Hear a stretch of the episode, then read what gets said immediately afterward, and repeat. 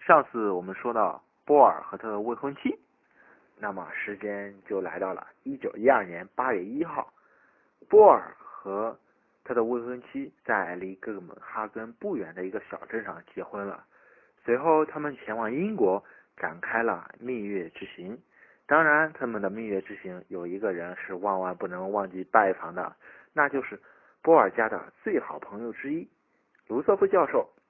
虽然是在蜜月期，但是原子和量子的图景仍然没有从波尔的脑海中消失。他和卢瑟福就此再一次认真交换了看法，并加深了自己的信念。回到丹麦后，他便以百分之二百的热情投入到这一工作中去，揭开原子内部的奥秘。这一梦想具有太大的诱惑力了，令波尔完全无法抗拒。为了大家能明白我们我现在讲到什么样的地方，我再一次描述一下当时波尔所面临的处境是什么样。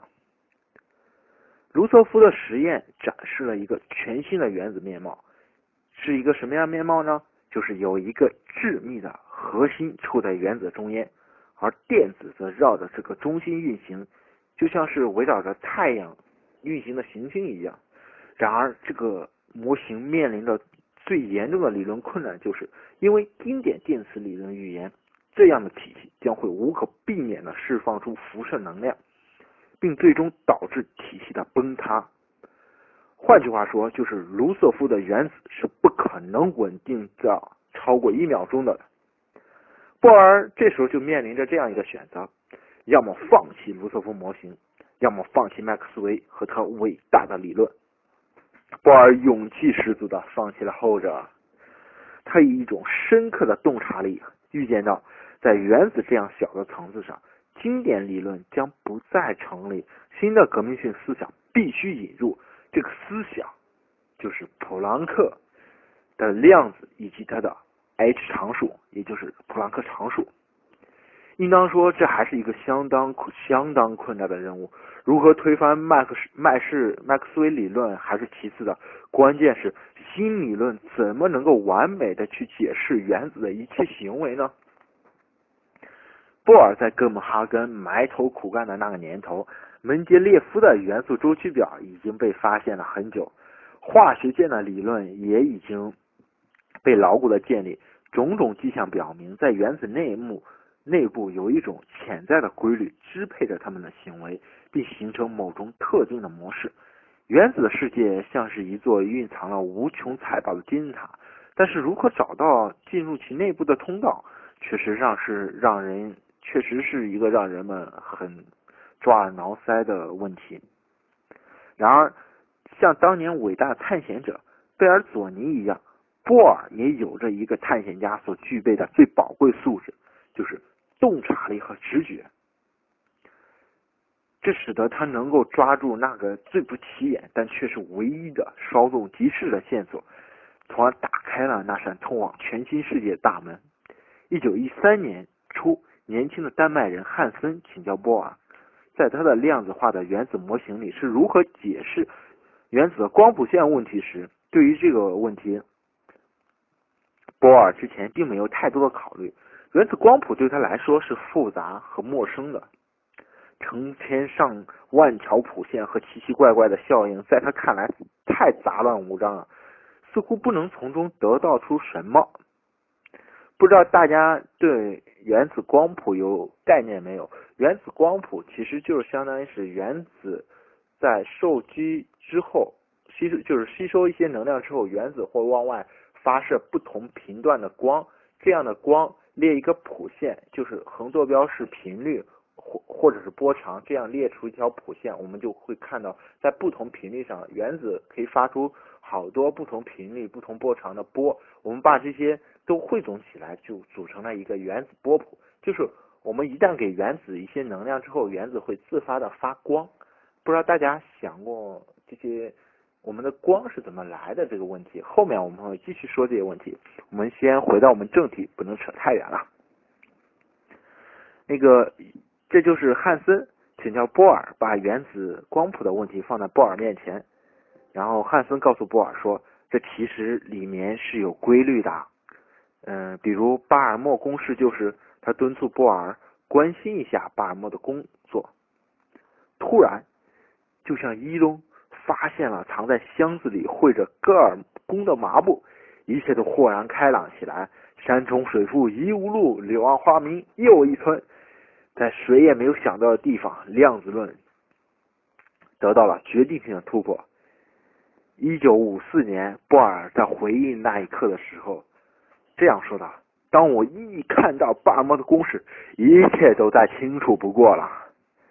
要从头回顾，我们现在如果从头回顾光谱学的发展，又得从沃拉斯顿和弗兰赫费讲起，一直说到伟大的本身和基尔霍夫，而那势必又是一次特别大的历史。我有机会的时候再把那些整理整理，和大家聊聊。”鉴于我们这次主要是说量子，就简单的说一下刚才说的那些背景知识吧。概括说起来，就是当时人们已经知道，任何元素在加热的时候都会释放出含有特定波长的光线。比如说，我们从中学的焰色实验中得知，钠盐放射出明亮的黄光。钾盐则呈现紫光，锂是红光，铜是绿色的，等等等等。这些光线通过分光镜投射到屏幕上，便得到了光谱线。分光镜是干什么用呢？分光镜就相当于把不同波长的波给分离出来，各种元素的光谱就会一览无遗。钠主要表现为一对黄光，锂产生一条明亮的红线和一条较暗的橙线，钾则是一定是紫线。总而言之。任何元素都产生特定的微谱线，但是呢，但是但是但是这些谱线呈现什么样的规律，以及为什么会有这样规律，却是一个极大的难题。就拿氢原子的谱线来说吧，这是最简单的原子谱线了，它呈现为一组线段，每一条线段都代表了一个特定的波长。比如在可见光区间内，氢原子能发出的谱线依次为六五六、四八四、四三四。四幺零、三九七、三八八、三八三、三八零纳米，这些数据你听起来就感觉特别杂乱无章。但是呢，一八八五年，瑞士的一位数学教师巴尔默却发现了其中规律，并总结了一个公式来表示这些波长之间的关系，这就是著名的巴尔默公式。将它的原始形式稍稍变换一下，用波长的导数来表示的话。那么上面的那些数字就会特别简明明了，就是 v 等于 r 乘以括号二的平方分之一减去 n 的平方分之一括住，其中 r 是一个常数，我们称之为里德堡常数，n 是大于二的正整数，就是 n 可以取三四五。这样的话，我们就会把上面所有的谱线包含在这个公式里面。在很长的时间里，这是一个十分有用的经验公式，但是没有人可以说明这个。公式背后到底的意义是什么，以及如何从基本的理论把这个公式给推导出来，就很像我们黑体辐射当时遇到的问题一样。不过在波尔的眼里，这无疑是一个晴天霹雳，它像一个火花，瞬间点燃了波尔的灵感，所有的疑惑在那一刻变得顺理成章。波尔知道隐藏在原子里的秘密，终于向他嫣然展开了笑颜。那么我们来回头看一下巴尔默的公式，这里面用到了一个变量 n，n 是什么呢？n 是大于二的任何正整数，n 可以等于三，可以等于四，但是绝不能等于三点五。大家听到这个描述，是不是感觉特别熟悉？这无疑就是一种量子化的描述。波尔深呼了一口气，他的大脑在急速的飞转。原子只能放射出波长符合某种量子规律的辐射，这说明什么呢？这说明什么呢？我们再回忆一下，从普朗克引出的那个经典量子公式，E 等于 h 六，频率是能量的量度，原子只能释放特定波长的辐射，说明在原子内部，它只能特定的量吸收或发射能量，而原子是怎么会吸收或释放能量呢？这在当时已经有了一定的认识。比如斯塔克就提出，光谱的谱线是由电子在不同势能位置之间的移动而放出的。英国人尼克尔森也有着类似的想法。波尔无疑对这些工作都了如指掌。一个大胆的想法在波尔的脑中浮现出来：原子内部只能释放特定量的能量，说明电子只能在特定的势能位置之间转换。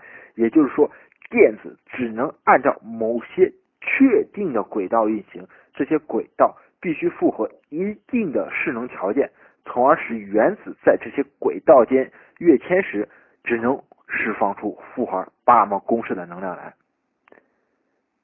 刚才我说的有些快，不知道大家转过来转过听明白了吗？我们再这样打一个比方，如果你在中学里好好听过物理课的话，你应该知道势能转化是个什么东西，就是一个体重一百千克的人从一米高的台阶上跳下来，他会获得一千焦耳的能量。当然，这些能量会转化为落地时的动能。但是如果情况是这样的呢？我们通过某种方法得知，一个体重一千千克的人跳下了若干级高度相同的台阶后，他总共释放出了一千焦耳的能量。那么我们关于每个台阶的高度可以说些什么呢？明显的而直接的计算就是，这个人总共下落了一米。这就是我们为什么在台阶的高度上加了一个严格的限制。如果平时，如果在平时，我们会承认一个台阶可以有任意的高度，完全看建造者的兴趣而已。但是如果我们加上这个条件，那么每一节台阶的高度就不能再任意了。我们可以假设，总共只有一级台阶，那么它的高度就是一米。或者这个人总共跳了两级台阶，那么每级台阶的高度是零点五米。如果他跳了三次，那么每级就只能是三分之一米。如果你是间谍片的爱好者，那么大概你会推测出每节台阶的高度是三十九分之一米。但是无论如何，我们不可能得出这样的结论，即每级台阶高是零点六米。道理是明显的。高零点六米的台阶不合不符合我们观测，因为总共释放了一级，总共释放了一千焦耳能量。如果只有一级这样的台阶嘛，那么它带来能量就不够了。如果有两级的话，那么它的高度就达到了一点二米，这样就会导致释放的能量超过了观测值。如果要符合我们的观测，那么必须假定。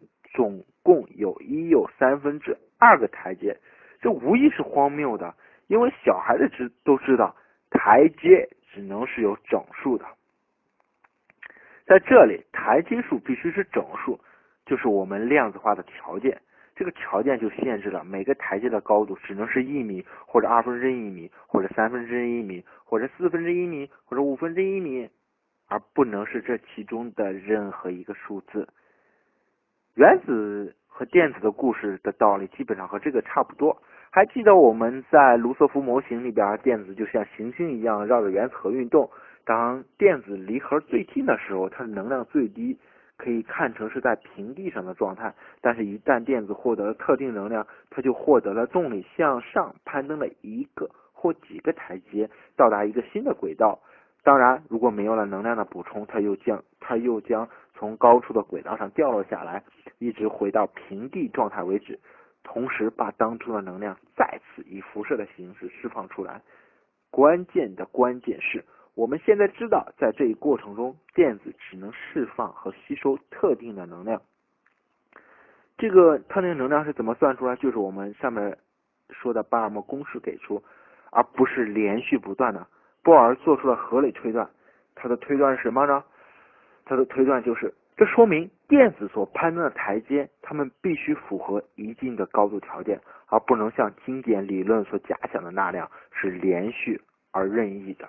连续性被破坏，量子电子化条件必须成为原子理论的主宰。波尔现在清楚了。氢原子光谱代表了电子从一个特定的台阶跳跃到另外一个台阶所释放的能量。因为观测的光谱线是量子化的，所以电子的台阶必定也是量子化的。